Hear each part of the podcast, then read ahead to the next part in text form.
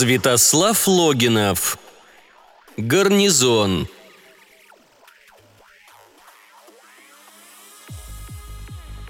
Еще одну партию. Даю пять шаров. Благодарю, капитан. На сегодня достаточно. К тому же, получать фору я не привык. Если ты слабей, имей мужество признаться в этом, а не выпрашивай какие-то преференции. Не надо скромничать, вы сильный игрок. Сегодняшний ложный выход был для меня полной неожиданностью. Чтобы справиться с вами, пришлось изрядно постараться. Поэтому в следующий раз этот прием я применять не стану», – проговорил Перкин, отключая андроиды, которыми управлял во время игры. «Ведь теперь вы к нему готовы. Придумаю что-то новое. И сразимся еще». «Вы стратег, майор». «Такая работа. Чем еще здесь можно заниматься?» «Это верно», – капитан Йорк покивал головой. «Удручающая штука гарнизонная служба. Заняться нечем. Только играть в трехмерное касло и до одури качаться в тренажерном зале. Поначалу я собирался отслужить здесь пять лет и получить право перевода на Землю, но теперь склонен через год проситься на одну из внутренних планет. Там все же не так скучно. Гарнизонщина попросту убивает. По мне, так гарнизонщина царит на внутренних планетах, и даже, вы уж простите, в метрополии. А тут фронт, и затишье обманчиво. Месяца не проходит, чтобы бахтеры не попытались прощупать нашу оборону. Они и сейчас накапливают группировку в секторе Сигма-2. Думают, я их не вижу. А может и не думают, кто их знает. Но простой расчет говорит, что если атаковать их там, это приведет к неоправданно большим людским потерям. Там расположено очень неудобное для нас полевое облако. Вот они и пользуются. Накопят силы, устроят вылазку. А я их буду встречать здесь и стараться к планете не подпустить, а сжечь на самом краю системы. Чем-то это напоминает трехмерное касло, в котором вы так преуспели. Только если они вломят наш шар, счет подводить будет некому. «Это верно», — капитан кивнул согласно. «Но при чем здесь моя пехота? нам что делать? Сидеть в полной боевой готовности и любоваться, как вы на дальних подступах уничтожаете корабли противника? Добро бы самих бахтеров, а то сплошь беспилотную технику. Не война, а игра в войнушку». «Не говорите, капитан. На моей памяти бахтеры трижды прорывались к базе, и пехоте приходилось очень круто. И если бы не наземные части, то круто пришлось бы всем». «Помилуйте, майор, это ж сколько лет вы сидите в этой дыре? Вы уже давно могли бы перевестись на землю. И потом, почему вы до сих пор в майорах? По возрасту, выслуги лет, да и по участию в боевых действиях вам следует быть полковником, а то и генералом». Перкин невесело усмехнулся. «Не скажу, что разжалован, но что-то вроде того. Угодно? Расскажу. История поучительная». Офицеры покинули зал, где плавали в невесомости выключенные андроиды, и отправились в бар. Поскольку на базе была объявлена повышенная боевая готовность, то ничего крепче кваса там не подавалось, хотя поговаривали, что некоторые умельцы могли подбить автоматику на нарушение приказа. Робот-официант, не дожидаясь заказа, принес майору сливовый сок. «Откуда ему известно, что это мой любимый?» – произнес Перкин, отхлебнув из стакана – я не так часто здесь бываю». «Вкус начальства надо знать», — пояснил капитан, которому принесли что-то газированное. «Электронная начинка этого бара посложнее пункта управления боевыми роботами. Во всяком случае, хлопот ремонтникам официанты доставляют больше, чем андроиды-стрелки». «Так и должно быть. Боевые машины в конечном счете управляются людьми, а этот полностью автономен», Перкин отхлебнул еще сока и педантично вернулся к прерванной беседе. «Так вот, обещанная история. Ни для кого не секрет, что маршальские сынки, за редчайшим исключением, пользуясь папиным покровительством, идут по военной части. А поскольку рисковать драгоценной шкурой им не хочется, то они дружно заканчивают Академию связи, некоторое время служат ординарцами у папенькиных приятелей – а, выслужив приличный чин, переходит прямиком в штаб. Ну а капитан Штиль... Да-да, сын того самого Штиля. был прислан сюда на должность начальника наземных служб, как раз на ту должность, которую вы сейчас занимаете. Я уже понял, что притчу вы рассказываете мне в назидание. Притчи еще никому не помогли по службе. Помогает только четкое исполнение устава. А с этим у капитана Штиля было плоховато. Полагаю, он с самого начала был таким разгильдяем, что Штиль-старший сбагрил его с глаз подальше. Хотя не исключаю, что свежеиспеченный капитан сам напросился сюда, желая выслужить нашивку за участие в военных действиях, которая должна неплохо украсить его мундир. Кстати, заметили, что нашивки в наше время котируются выше орденов. Орденский статус упал очень низко.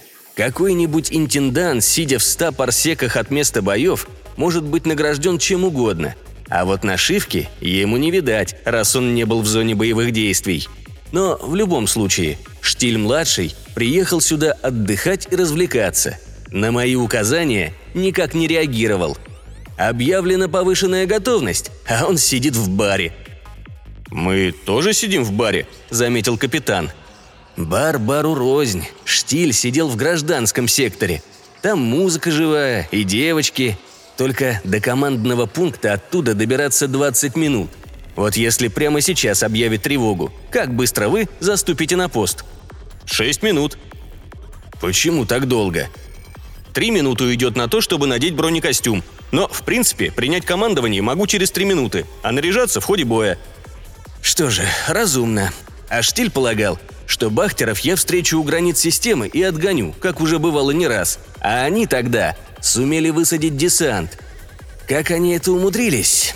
Информация засекречена, но у меня хранится копия моего донесения, и вам могу дать ознакомиться. Второй раз такой фокус не пройдет, а тогда это была большая неожиданность. Вот тут штилево разгильдяйство и сыграло на полную катушку. На постах никого, кроме дежурной смены. Половина техники на плановой модернизации, а на самом деле просто не работает. В результате Сгорел бравый капитан на работе, в самом прямом смысле слова.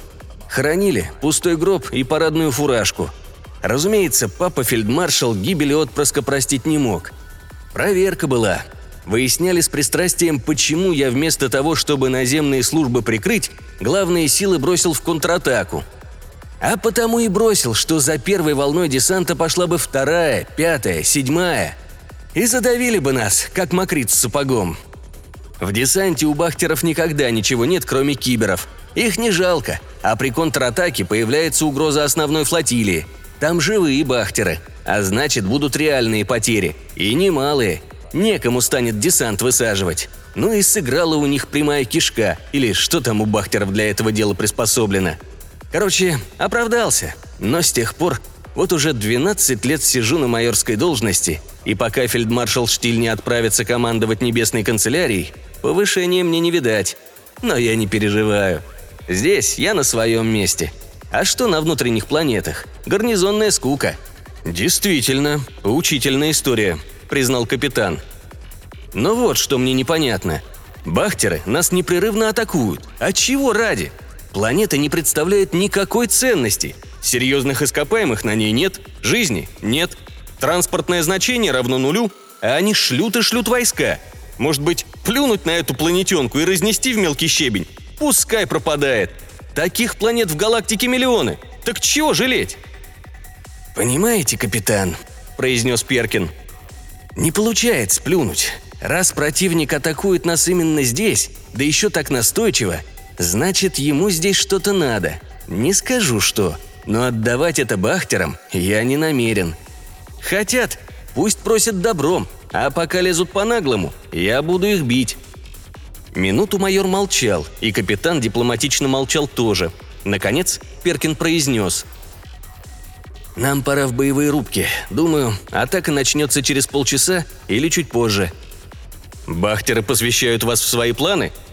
«Я слишком давно с ними знаком. Тут, неподалеку. Всего в одном прыжке, это меньше половины светового года.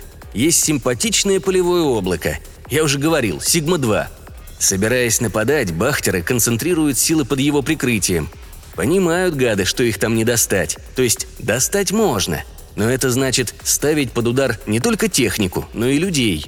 Сейчас у них там собран такой флот, что можно подумать, будто вернулась эпоха больших дредноутов. Желаю удачи, капитан, и будьте начеку. Под прикрытием линкоров могут пролезть мелкие диверсионные группы, а это уже ваш контингент. «Есть следить за контингентом», – произнес капитан, вставая. Атака началась через 42 минуты. Вражеская армада вывалилась в трехмерное пространство непредставимо близко, в каких-то трех астрономических единицах. При субсветовых скоростях на сближение уйдет несколько минут. База подготовилась к встрече, даже гражданский сектор подобрался и посуровил, хотя их роль в столкновениях сугубо страдальная. Либо война их не коснется, либо их сожгут, прежде чем кто-то успеет охнуть. Как всегда, за минуту до появления вражеских кораблей крякнула и прервалась связь с Землей. Блокировать связь трудно и очень дорого, хотя неизвестно, есть ли у бахтеров понятие «дорого». Живую силу они берегут, а с гибелью техники не считаются. Связь нарушают несколько десятков беспилотников. Требуется 2-3 часа, чтобы выявить их и уничтожить. Но все это время связи с Землей не будет, и если нападающий уничтожит базу, никто не узнает, как это произошло. А значит, через месяц или два этот же выигрышный прием будет применен против Земли или другой населенной планеты. В том и заключалась нехитрая тайна, зачем бахтеры так упорно штурмуют уединенную базу. Вот только сообщать ее капитану Перкину не собирались. Придет время, сам поймет. В любом случае, во время штурма База сражалась одна, не имея от Земли даже моральной поддержки. Когда на экранах высветилось изображение Бахтеровского флота, Перкин едва не присвистнул от неожиданности. В наступление шли корабли, каких галактика не видывала уже сотню лет. Именно тогда долгожданная встреча с иным разумом сходу превратилась в беспощадную войну. Бахтеры даже не пытались вступить в контакт, они немедленно атаковали – Оправившись после первого шока, земляне ответили агрессору той же монетой. Спешно строились боевые корабли, гигантские линкоры, блиндированные сверх всякой меры, способные, кажется, выдержать взрыв сверхновой.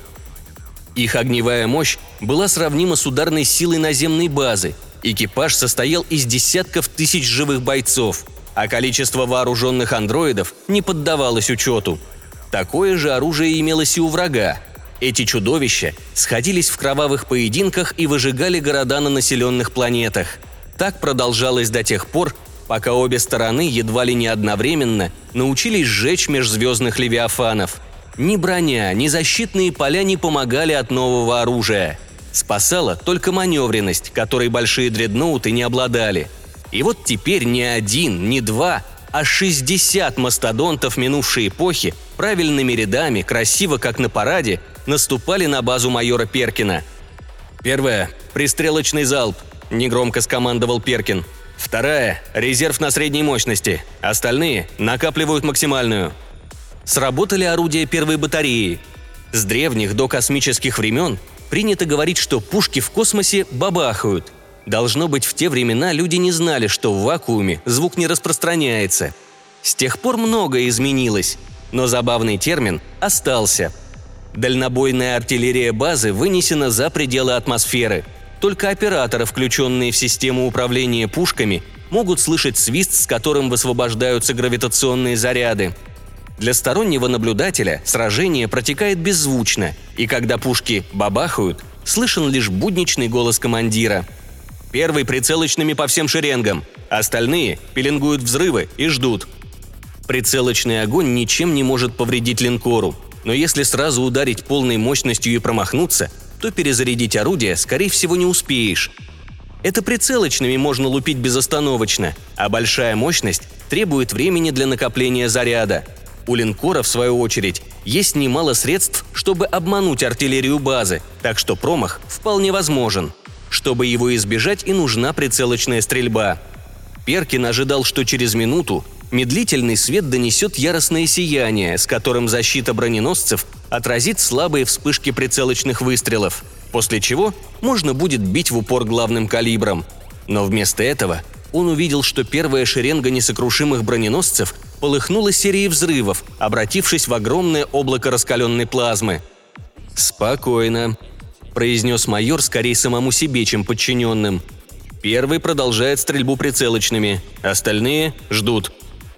Непонятно, что происходит. Так просто бросить, пусть устаревший флот на сожжение, не могут даже бахтеры. Значит, это часть их плана. Повредить батареям плазма не может. У орудий слишком хорошая защита. Планете тем более ничего не грозит, кроме магнитной бури и северного сияния на экваторе. Второй ряд броненосцев сгорел так же легко, как и первый. К этому времени облако плазмы достигло оборонительных линий. «Первый, что у вас?» «Ничего особенного», — ответил один из операторов первой батареи. «Оптика и вообще все датчики электромагнитного поля ослепли, но гравитационная связь работает. Цель вижу, веду огонь. Плазма перегрета, но плотность ее мала, так что отсидимся». На каждой батарее было по два артиллериста человека. Управлять пушками можно было бы из поверхности, но при этом объявлялось 4 секунды запаздывания, а во время боя секунды решают многое. Происходящее не лезло ни в какие ворота.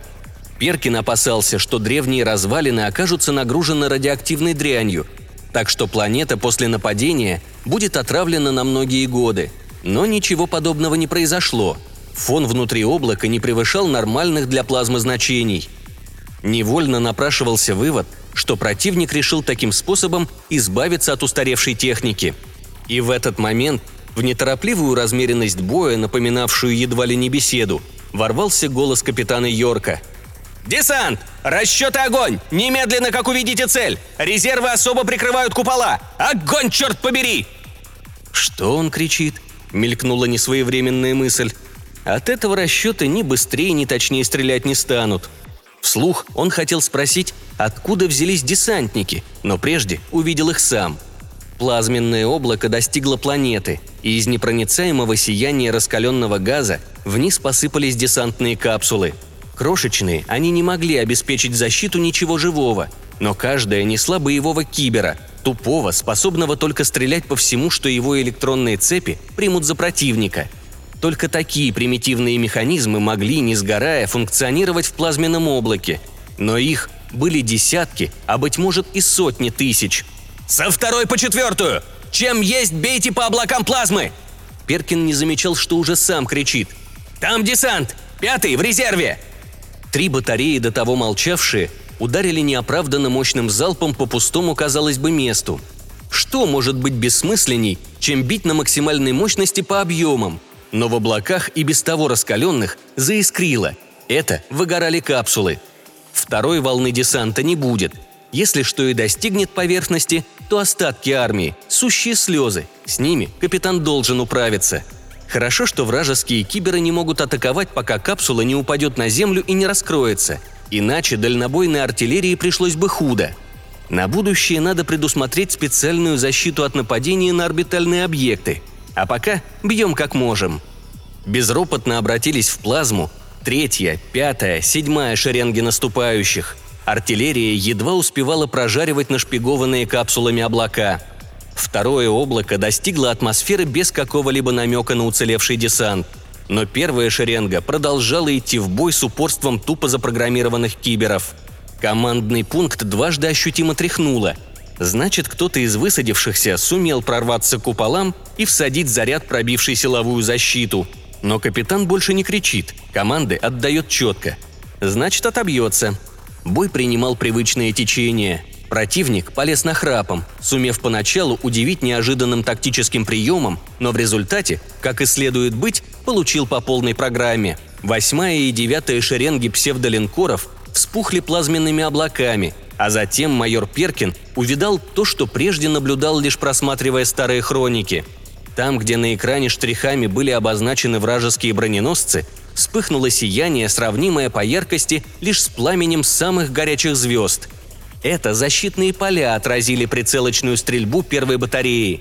И немедленно последовал ответ с бахтеровских кораблей, ведь прицелочный выстрел – оружие обоюдоострое. Он выдает и того, кто стрелял. Гравитационный заряд движется со сверхсветовой скоростью и достигает цели практически мгновенно. На пульте перед Перкиным вспыхнул красный сигнал – первой батареи больше не существовало. Сержант Маас. Имени второго артиллериста майор не помнил. Оставалось четыре батареи против шести линкоров и нескольких цепей десанта. Никогда за полтораста лет конфликта бахтеры не выставляли такой армии. Базу могли просто-напросто задавить тупой силой. И почему-то совсем не утешала мысль, что для бахтеров это будет первая победа. Ведь в иных местах этот прием будет не повторить. Обитаемые планеты прикрывает не пять, а куда большее число батарей. В любом случае бить следовало по линкорам. Это позволяло выиграть время и, может быть, сообщить на Землю, что произошло. Главное же, в десанте нет никого, кроме машин, которым не больно, когда их ломают. А на броненосцах последней линии засели хозяева, о которых известно, что они любят убивать, а сами умирать боятся. Они должны надолго запомнить, что на людей нападать не следует. «Пятое! По линкорам полной мощностью! Остальные накапливают энергию! Огонь по мере накопления!» Главный удар всегда должен быть по живой силе. Четвертая и пятая волны десанта за эти минуты беспрепятственно достигнут поверхности и вступят в бой с наземными частями. Ну, держись, капитан. Пятая батарея, бывшая до этого в резерве и до предела накачанной энергией, разом выплеснула ее на один из вражеских линкоров. Может быть, там и существовали какие-то новшества по части обороны, но бахтерам они не помогли. Результат ничуть не походил на бутафорские взрывы псевдолинкоров. Вспышку можно было бы наблюдать с поверхности невооруженным глазом. Жаль, что в эту минуту не нашлось праздных наблюдателей. Ответ последовал незамедлительно – Огневая мощь пяти уцелевших линкоров вдвое превосходила силу базы. Но благодаря прицелочной стрельбе погибшего сержанта Мааса бахтеры красовались у земных батарей как на ладони, а линкорам приходилось вслепую палить по секторам. Но все же перед майором замигал красный огонек. Попадание по пятой батарее. И великим облегчением явился голос лейтенанта Джина. «Мазилы!» «Живы!» «Отчасти. Орудие левого фланга в дребезги. Но кое-что осталось. Процентов 20 штатной мощности.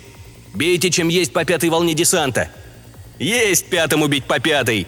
Голос лейтенанта искрился весельем. Не каждый день удается сбить вражеский линкор и остаться при этом в живых. Ну когда же заговорят батареи, накапливающие заряд? Линкоры ведут беспорядочную стрельбу. Пока ни в кого не попали, но это вопрос времени – и уцелевшие остатки десанта падают на планету. Киберы не понимают, что битва уже проиграна, их дело – стрелять. Канониры трех батарей договариваются, кто по какому линкору будет стрелять. С этим они разберутся без начальственного вмешательства. Майору остается сидеть и ждать. На секунду Перкин включил волну наземных служб. «Куда идет?» – кричал капитан. «Назад!» Это он своих чистит или пытается командовать вражескими киберами – и тут три батареи одномоментно и беззвучно бабахнули. Недаром Перкин натаскивал подчиненных на борьбу не только с новейшими придумками бахтеров, но и на сто лет как забытое уничтожение броненосных звездолетов. Если ответный залп и был, он пошел мимо. Два уцелевших линкора попытались бежать. Во всяком случае приборы показали, что они тормозят. Но законы инерции действуют и на бахтеров. Скрыться линкоры не сумели – Третий, по облакам! Остальные, добивайте гадов, чтобы никто не ушел!» На земле еще гремели взрывы. Нерассуждающие киберы шли в самоубийственную атаку, но ими было некому управлять, а значит, сражение закончилось. База в очередной раз отстояла себя. Майор Перкин прикидывал потери, составляя в уме донесение в штаб. Особо обдумывал, что потребует у интендантской службы, чтобы орбитальные батареи не оставались неприкрытыми – Пусть снабженцы повертятся. Что-что, а снабжение базы всегда было на высоте. Штабной бункер вновь ощутимо тряхнуло. Над же, вражеские железяки еще додираются и даже умудряются попадать. Хотелось бы поглядеть на того, кто их конструировал и строил. Полтораста лет идет война на уничтожение, но еще никто не видел живого или хотя бы мертвого Бахтера. Живую силу Бахтеры берегут, но в плен не сдаются, предпочитая смерть. Зато сегодняшнее сражение запомнится им надолго. Трудно оценить размеры команд на уничтоженных линкорах, но всяко дело не маленькие. Следующая попытка сокрушить базу будет не скоро. «Атака отбита!» – прозвучал голос капитана Йорка. «Основные силы десанта уничтожены. Приступаю к прочесыванию местности». «Сколько времени займет зачистка?» «Минимум три часа. У меня осталось мало боевых роботов». «Но люди целы?» «Люди целы. Майор вспомнил расчет первой батареи, сержанта Мааса и младшего сержанта Колина. И вздохнул. Сто крат заплатили бахтеры за гибель двух солдат. Но ребят все равно не вернуть. В Живе майор Перкин увиделся с Йорком все в том же механическом баре, где они сидели перед атакой. Выглядел капитан, неважно. Багровые круги под глазами занимали едва ли не пол лица. «Что с вами?» «Ай, ерунда!» Капитан отмахнулся и сел за столик. Повышенная готовность была отменена, но робот-официант по умолчанию принес сливовый сок майору и что-то газированное капитану. И все-таки Майор был педантом и вопросов своих не забывал. «Что у вас с лицом? И, кстати, кого вы там идиотами чистили?» «Чистил рядового Симмонса. Он был в первой линии обороны. Держался хорошо, но когда всех андроидов под его управлением пожгли, схватился за лучемет и пошел в контратаку самолично, в натуре». «Жив?» «Живеханик. Мне пришлось со своего командного пункта защитное поле снимать, чтобы его прикрывать. В результате я очень удачно получил по куполу бризантным зарядом. Бронеколпак выдержал, но внутри все посыпалось мне на голову. Лампы, воздуховоды, короче, вся система жизнеобеспечения. Хорошо, что я, как велит устав, был в бронекостюме, а то башку точно пробило. А так, легко отделался. «Понятно», – протянул майор.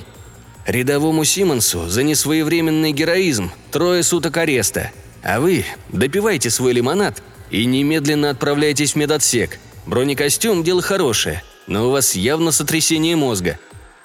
«Ерунда это», – повторил капитан. «Пройдет через пару дней». «Прежде всего, пусть медики займутся делом. А то в условиях современной войны им только и остается, что друг другу по чуть-чуть лечить. Кроме того, пусть оформят контузию. Я мог бы представить вас за этот бой к ордену, но вы знаете, куда в штабе девают мои представления. А нашивку за ранение вы получите автоматически. Знаете, какая это редкая штука? У меня, например, такой нашивки нет. Гарнизонные служаки с внутренних планет будут кипятком писать от зависти при виде такого отличия. «Знаете, майор», – произнес капитан Йорк, – «я пока обожду писать рапорт о переводе на внутренние планеты. Не знаю, что бахтерам нужно от нашей базы, но отдавать им это я не намерен».